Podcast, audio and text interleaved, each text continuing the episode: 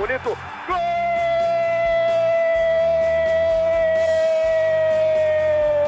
Uma grande jogada de Renato pela direita. Partiu Luan, dominou o lance, é bom, o lance é bom, o lance é bom, o lance é bom. Olha o gol, olha o gol, olha o gol. Golaço do Grêmio.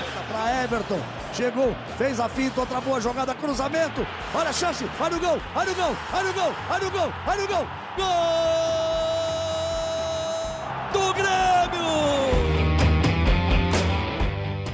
grande abraço a todos. Estamos iniciando mais um podcast do Imortal Tricolor, o podcast do Grêmio Futebol Porto Alegrense, com mais uma taça no armário. O Grêmio é pentacampeão gaúcho 2018, 2019, 2020, 2021, agora 2022.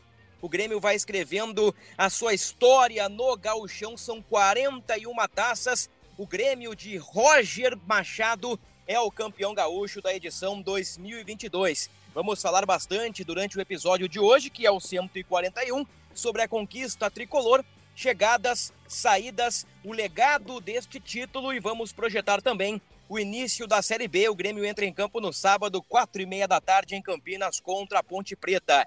Estou ao lado da torcedora influenciadora Ketelin Rodrigues Vamos juntos neste episódio e eu quero começar com a Keck. Keck é um, é dois, é três, é quatro, é penta, Keck. Um... Fala, Bruno. Abraço, abraço, João, torcedor gremista.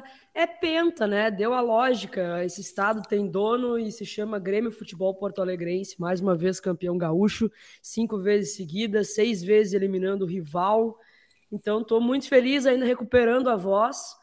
É, e agora vamos encarar a Série B aí, carne de pescoço total, mas esse título já dá uma, uma melhora na autoestima do gremista que estava baixinha, baixinha. Eu quero te ouvir, Keck, sobre o ambiental na arena. No ano passado, o clima entre time e torcida não estava legal. No início deste ano também não, tanto que houve uma mudança de comissão técnica. Como é que foi o ambiental na arena entre time e torcida? A química entre estas partes que são tão fundamentais na conquista sobre o Ipiranga? Ah, eu acho que foi bacana, Bruno. É, tu citou aí a, a, que, que, a gente estava num clima meio esquisito, mas quando o Grêmio entra em campo, isso muda totalmente. Assim. Acho que a torcida do Grêmio sempre abraçou, sempre vai abraçar.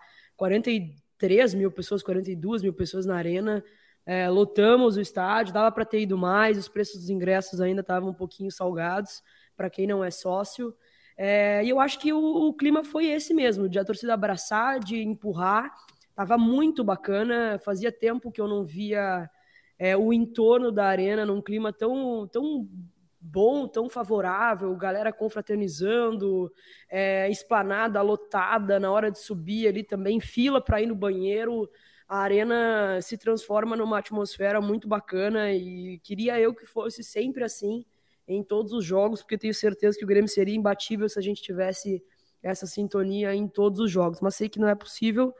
É, mas eu achei muito bom, assim, muito favorável. Em nenhum momento fiquei com medo de perder o título. Eu acho que a galera que estava na minha volta também.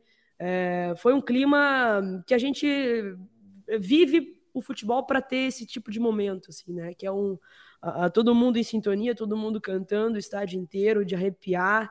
Minha sobrinha estava do meu lado, foi o primeiro título dela na arena, chorou. Eu olhei para ela, meu Deus, está chorando com um gauchão. Imagina quando vier uma Libertadores de novo, né? E, cara, eu fiquei muito feliz, assim. Acho que a gente precisava muito desse momento, é, confirmar esse título, para dar um pouquinho de, de alegria para o torcedor que sofreu tanto o ano passado e vai sofrer esse ano também, um ano tão atípico na história do Grêmio. Pegando esse gancho da Keck, João, em que ela não sentiu que o título corria risco? O Grêmio esteve confortável, não digo durante os 180 minutos, porque lá em Erechim, no segundo tempo, o Ipiranga pressionou e até teve bola na trave. Mas no jogo da Arena, foi um, um, um jogo relativamente. Eu não quero utilizar a palavra tranquilo, o Grêmio soube administrar. Eu acho que essa expressão é melhor. Você acompanhou o jogo, você esteve na transmissão. João, é um prazer falar contigo. Quero te ouvir sobre o pentacampeonato do Grêmio. Aquele abraço. Salve, salve, Bruno, Keck, todos que estão nos escutando. É, é verdade, eu não, realmente não acho que a palavra tranquilo não é, não é a melhor, mas acho que controlado. O jogo sempre teve pelo lado do Grêmio. É, e eu acho que muito pelo, pela, pelo esquema tático usado pelo Roger, que encaixou com os jogadores. O Grêmio, o Grêmio sempre demonstrou tranquilidade, a marcação encaixou. O, o Ipiranga não teve espaço para levar perigo para o Breno. Teve aquele gol ali, né, logo depois do, do, do gol do Rodrigues. É, acho que uh, dois minutos ou um minuto depois do, do gol do Rodrigues o, tem gol do Eric, mas fora isso, assim, o Grêmio não, não, não, não correu muito risco realmente até os 2 a 0 é, e eu acho que se deve muito ao, ao, ao encaixe da marcação do time com os três volantes. Uh, o Roger falou muito no Bitelo ontem, disse que é o sétimo jogador, né, que, que chega atrás da linha da bola, e acho que é um dos destaques não só do Grêmio, mas do Gauchão, um dos principais destaques do campeonato. Uh, enfim, é, é, o oitavo título, é oitava final na arena e o, e o, oitavo título do Grêmio dentro da arena, né? Nunca perdeu uma final dentro de, de casa. É, é, importante também construir essa, essa, essa mística, digamos assim, do, da arena, né? Assim como tinha no Olímpico. É, o Grêmio mostra que, que, que tem tudo para ter um ano não, não tranquilo, de novo, acho que não é a palavra certa, mas que para alcançar os objetivos da temporada, que é voltar para a Série A é, e é o mais importante, assim, que foi muito citado não só pelos jogadores, mas pelos dirigentes ontem, depois do, do, do título, uh, pelo Roger, que o título acaba trazendo a confiança que o grupo precisa, né, para encarar a Série B. Teve momentos ali de oscilação nesse início do ano, mas uh, essa reta final, depois que o, que o Roger encaixou a escalação, os 11 iniciais, o time ganhou confiança e eu acho que é, a taça de ontem é apenas assim, a, a, coroação, digamos assim, da, dessa organização que o, que o Roger conseguiu dar agora nos últimos jogos. Teu registro foi muito importante, João, com relação ao título na Arena, né? Oitava final, oitavo título conquistado. O Grêmio tem um aproveitamento incrível, 100% de aproveitamento em decisões na sua casa. Sempre que teve uma final, sempre que o segundo jogo ou o jogo único aconteceu na Arena, o Grêmio levantou a taça foi assim na Copa do Brasil, por exemplo, na Recopa Sul-Americana, na Recopa Gaúcha contra o Santa Cruz e no último fim de semana contra o Ipiranga de Erechim. E o Roger também se torna um personagem muito importante na história gremista. Ele já tinha um currículo invejável como jogador e conquistou a sua primeira taça como treinador. E ele entrou num rol de notáveis. O Roger agora ostenta títulos gaúchos ou título gaúcho como jogador e também como treinador. Ele entra nesta lista ao lado de Renato Portaluppi, Oswaldo Rola, o Foguinho, Valdir Espinosa, Frazão de Lima, Sérgio Moacir, Enio Rodrigues e o glorioso Cassiá. Antes do legado do gauchão e já projetar o que vem pela frente, eu quero te ouvir, Keck, sobre o personagem Jeromel. Eu acho que esse cara, ele é o personagem da conquista do Grêmio. Talvez o melhor jogador tenha sido o Bitelo, ou o destaque tenha sido o Elias, pelo número de gols, ou o Roger, por ter consertado a dinâmica de meio-campo, algo que o Mancini não conseguiu fazer desde o ano passado.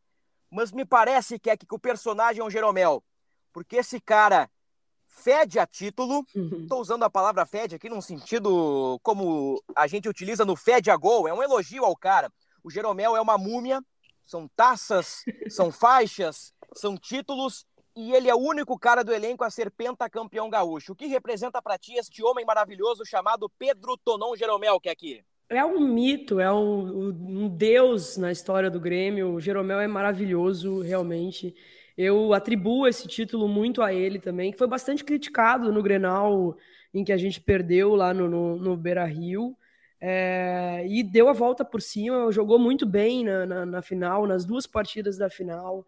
É, fico sentida de não ter aquela foto clássica dele com o Kahneman beijando a taça. Ano passado já não teve, e eu tendo a crer que depois que eles pararam de beijar a taça, as coisas desandaram, deram errado, e tanto que o Grêmio acabou afundando ano passado.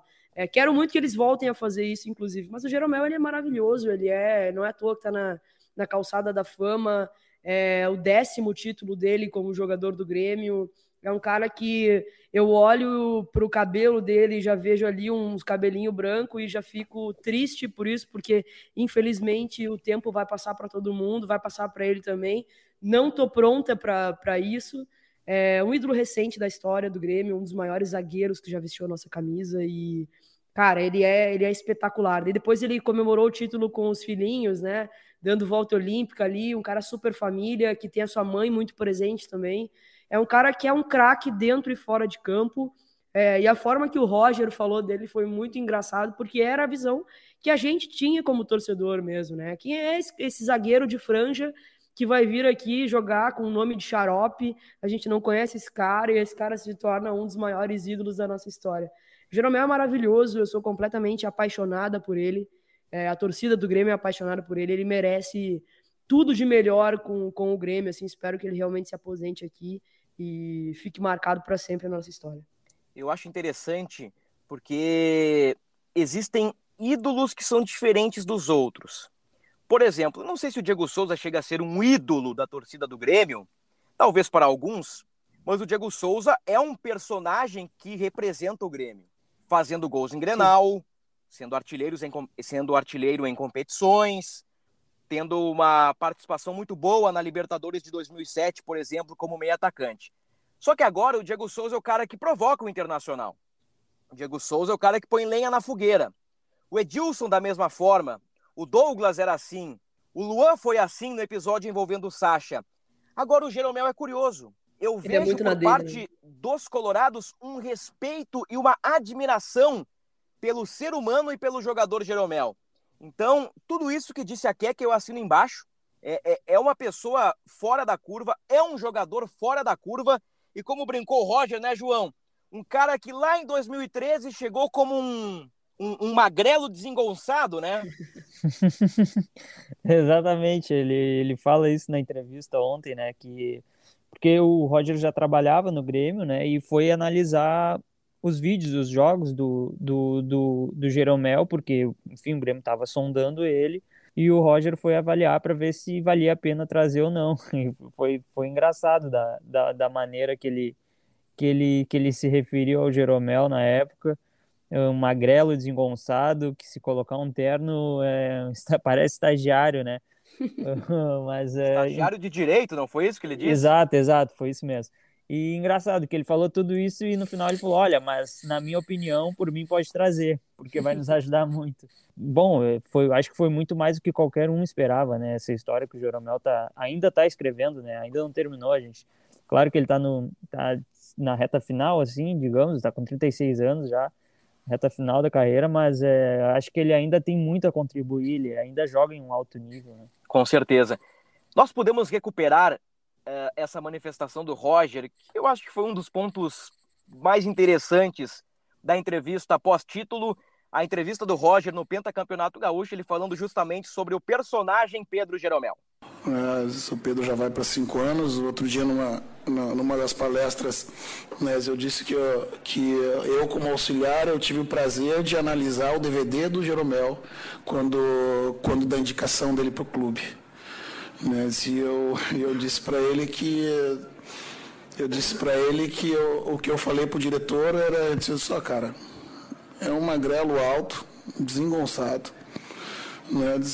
mas que ele arranja soluções dentro do campo o cara não passa, ele bota um pé, ele bota a perna, ele, né, ele sobe. Quando todo mundo acha que aquela bola foi muito bem batida dentro da área, parece um pininho lá e é a cabeça dele que tira a bola dentro da área. Esse cara não deve pesar mais de 80 quilos, né, parece um estagiário, se botar um terno, parece um estagiário de direito. Né, mas, mas por mim pode trazer, né, que vai nos ajudar. Né, isso é para mim é um prazer estar do lado dele, assim, dividindo esse mesmo vestiário. É um cara que é treinador também dentro do campo e esse suporte para os mais jovens. Muito legal, tá aí. Ouvimos um trechinho do técnico Roger Machado falando sobre o ídolo da torcida tricolor, Pedro Jeromel. Já destacamos o pentacampeonato, 18, 19, 20, 21, 22. O Roger é o oitavo personagem da história do Grêmio a ser campeão como jogador e treinador. Falamos do Jeromel e agora eu quero entrar dentro de campo. Vamos entrar dentro de campo. E eu já coloco aqui o, o, o, meu pitaco, o meu ponto de vista, a minha opinião e já passo a bola para Keck. O Grêmio, com a chegada do Roger, está consolidando. Não consolidou ainda. O Grêmio está consolidando um jeito de jogar que melhorou muito na parte de meia cancha, principalmente na dinâmica defensiva, com Lucas Silva, Bitelo e Vilhaçante, ou melhor, Vilhaçante de primeiro, Lucas Silva e Bitelo. O Grêmio nas duas finais encaixou muito bem a marcação. E a marcação já tinha encaixado muito bem no clássico Grenal do Beira-Rio, em que o Grêmio vence por 3 a 0. Curiosamente, o Grêmio perde os outros dois clássicos sem Vilhaçante, na verdade, no primeiro com Vilhaçante, mas com Thiago Santos. No 1x0 no Beira Rio tinha Thiago Santos e no 0x1 na Arena tinha Thiago Santos. Então o Roger encaixa o time sem Thiago Santos, com essa trinca no meio-campo e marca muito bem os seus adversários. Eu entendo, eu percebo que ainda falta repertório ofensivo para o time do Grêmio.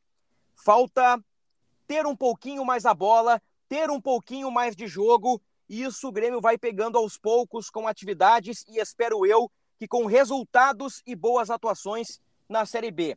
Mas eu já vejo um Bitelo consolidado na meia cancha, esse trio consolidado, o Ferreira retornando à ponta, o Elias como uma boa alternativa, o Rodrigues, gente, o Rodrigues virou uma boa alternativa para a lateral direita. É impressionante isso. Talvez agora perca espaço com Edilson e Rodrigo Ferreira, mas o, o Rodrigues melhorou o seu cartaz perante a comissão técnica e perante também ao torcedor. Então eu vejo algumas coisas positivas no Grêmio, Keck. Não estou ainda muito otimista, mas já vejo algumas situações boas. Eu acho que o torcedor já pode se apegar a algumas coisas, entre elas essa meia cancha que está marcando muito bem, mas que precisa jogar um pouquinho mais.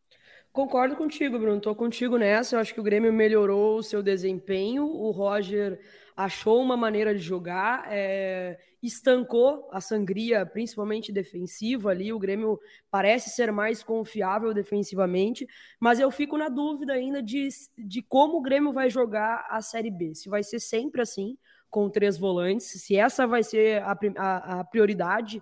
Né, se esse vai ser, por exemplo, um jogo na arena ali, um jogo mais tranquilo teoricamente, se vai ser esse o modelo de jogo porque daqui a pouco pode ter aí um meia de criação, ou até o próprio Campaz voltando. Eu acho que o Campaz achou uma, achou uma posição, por exemplo. Eu acho que tem que ser ponta ali também. O Bitelo não pode sair do time, e aí a gente vai olhar os três volantes. Para mim, nenhum dos três pode sair do time. Eu, eu, eu, gostei dos três. O Lucas Silva cresceu demais de novo. Voltou a ser um jogador importante com o Roger né? Ele, ele foi importante ano passado com o Mancini, mas não começou tão bem esse ano e volta a ser importante com o Roger. O Bitelo, um achado, um achado. Que bom que a gente conseguiu é, encontrar na nossa base um jogador como ele. É, e o Vidia Sante, como primeiro volante, também parece ter achado a sua posição. Então, eu estou feliz. É, é, em, em, acho que o Grêmio se torna, começa a se tornar um time confiável e é o que eu sempre disse, né? Eu sou suspeito em falar, eu, eu sou fã do trabalho do Roger, acho que ele já tinha que ter vindo há muito tempo. E aos 45 do segundo tempo, embora todos os erros da direção no início do ano, a gente começa a encontrar um time é, minimamente confiável para encarar a Série B. Estou é, tão confiante que fiz uma aposta na, na vitória do Grêmio contra o Ipiranga, junto com uma acumulada na vitória com, com, do Grêmio contra a Ponte Preta, já na estreia da Série B. Hum. Então é isso, vamos, vamos para cima. Acho que o Roger está começando a achar, tem reforço para chegar ainda. E, e, é isso. Eu acho que o Grêmio não, não, não consigo mais imaginar o Grêmio passando um sufoco como o cenário estava se desenhando no início do ano. É o famoso hashtag empolgou. Quero te ouvir, João, sobre a dinâmica do Grêmio aí, o que, o que, te mais, o que mais te agradou aí nessa reta final de gauchão, o que tu não gostou. Quero te ouvir sobre esse assunto. Ah, não, eu, eu, concordo assim com a Keck e eu acho que o que mais uh, se percebe assim nesse time do Grêmio, nessa, principalmente na, nesses dois jogos da final, é que o Grêmio é um time muito mais compacto, né? Uh, parece que os movimentos assim é, são muito bem ensaiados e claro é um reflexo do, do, do dia a dia, né? Do treino que o Roger dá para os jogadores. Esse meio campo assim encaixou muito bem uh, deixou todo o restante, todo o restante do time mais compactado. Uh, o Roger deu uh, para o Campaz uma, uma consciência tática para ajudar a voltar a marcar. Eu concordo com a Keck, eu acho que ali, ali é o lugar do, do, do Campaz. o, o Roger sempre se, dire... se refere a ele como meia ponta, né? Porque ele é um, uhum. ele é um meio armador de origem que está jogando na ponta, ele consegue uh, atacar pelo lado, mas ele, na recomposição ele também ajuda a defender no meio. Uh, enfim, eu acho que se tem algum, algum lugar para a, a, ser mexido, acho que o, o time está encaixado, acho que esse é o time para começar a Série B.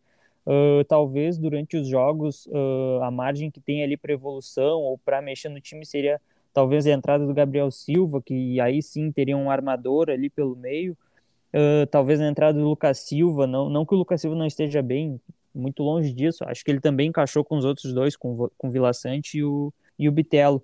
Na, na minha opinião, tem que ser o titular agora para o início da Série B. Eu digo mais assim para uma alternativa, dependendo do adversário, como o jogo está tá se desenhando, talvez o Gabriel Silva seja a alternativa ali para como, como um, uma figura de, de armação do time mesmo, né?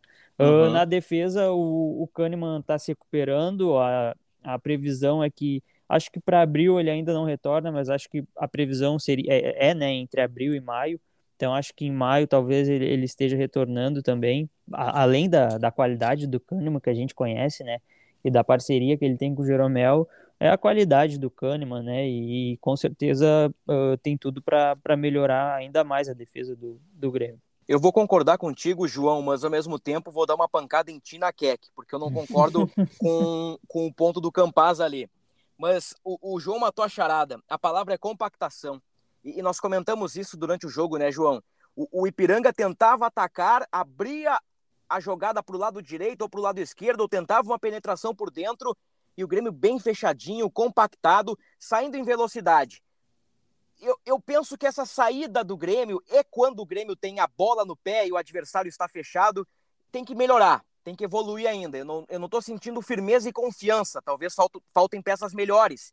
E os reforços estão chegando. Tem Elkson para desembarcar em Porto Alegre, ex-jogador do Guangzhou Evergrande, ex-Vitória uh, da Bahia, ex-Botafogo. Tecnicamente é um reforço muito bom e tem um Gabriel Teixeira também, que pertence ao Fluminense. No que diz respeito à minha discordância, vocês falam do Campas e vocês sabem que eu acho que hoje a dúvida no time do Grêmio é Campas ou Diego Souza. E aí não é uma questão técnica, é uma questão física.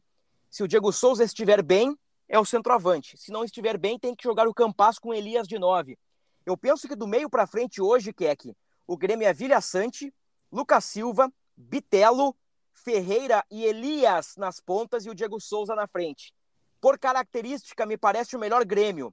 Um Grêmio mais insinuante, um Grêmio mais agressivo, com dois pontas que partem para cima dos adversários. Isso será fundamental na Série B. E eu acho que nesta composição o Campas perderia força. Agora, não tendo o Diego Souza, o Elias faz muito bem o papel de nove e coloca o cara na ponta direita. Eu, eu, eu vejo a tua, a tua análise. Sabe quando tu joga futebol manager que tu bota os carinhas na posição exata deles e a bolinha fica bem vermelhinha, bem... É... Bem verdinha. Bem verdinha. Isso. Eu acho que é mais ou menos isso com o Campaz, porque daí tu coloca todo mundo na sua posição.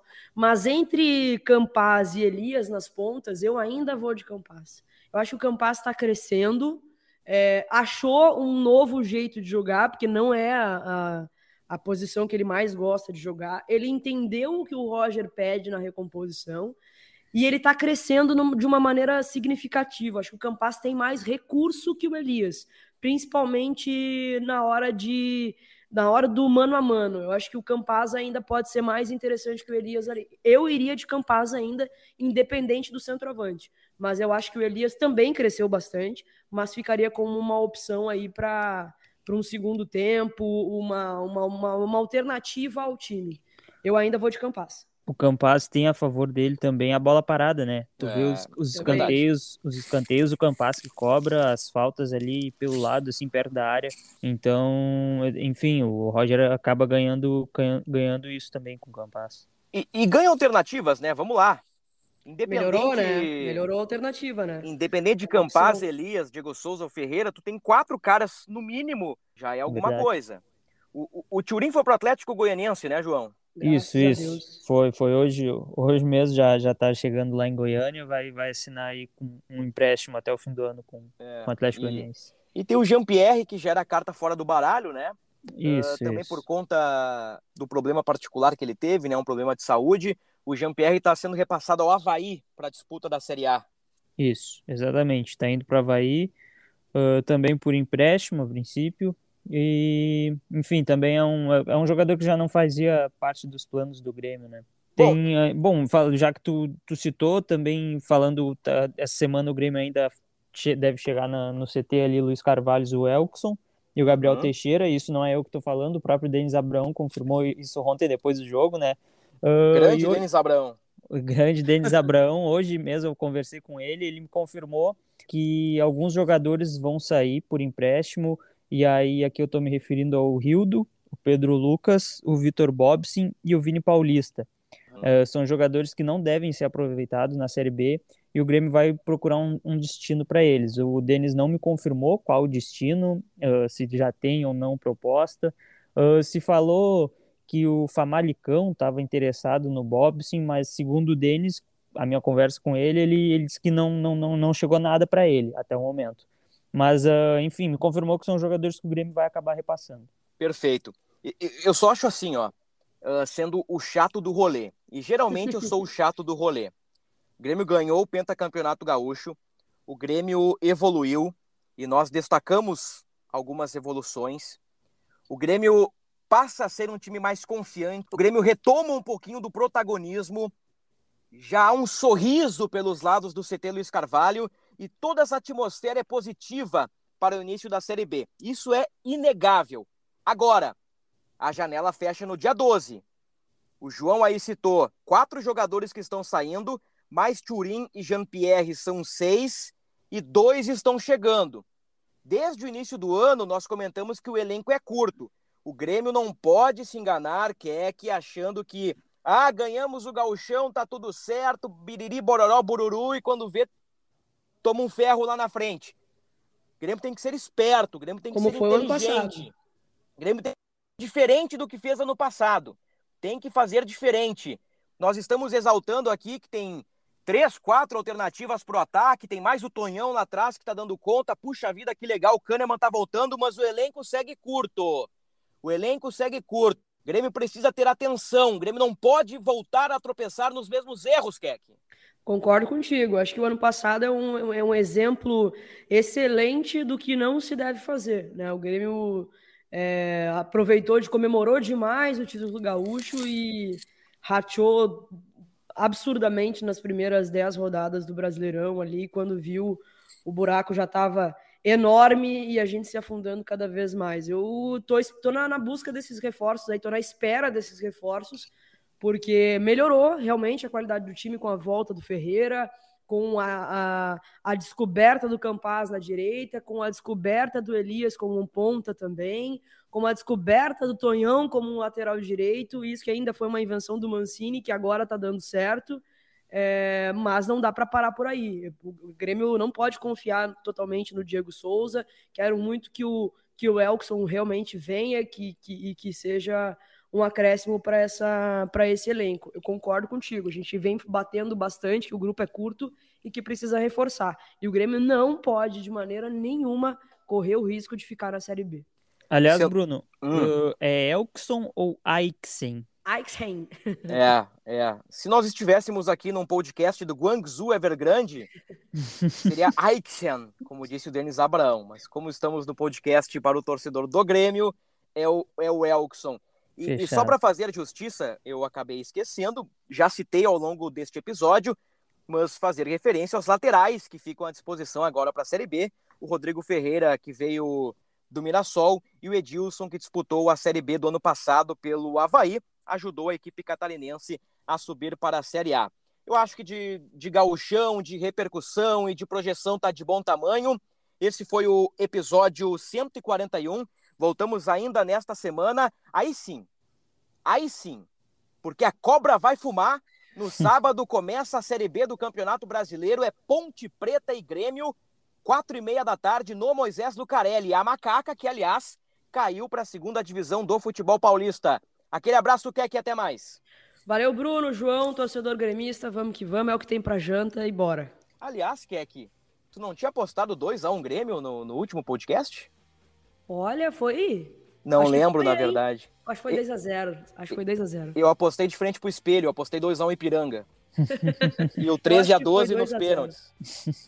É, o Mas, golzinho do olha, mas, Eric. mas eu posso levar esse crédito aí, tá ótimo. João, muito obrigado, até a próxima. Obrigado, obrigado, Bruno. Keck. Só para fechar, eu não, acabei não citando, mas o Ricardinho também deve estar voltando, tá? Deve estar Ah, adiantando é aí o empréstimo dele e também pode ser opção aí para a Série B. Eu acho Abraço. que ele tá no vídeo já, inclusive. Um abraço e até a próxima.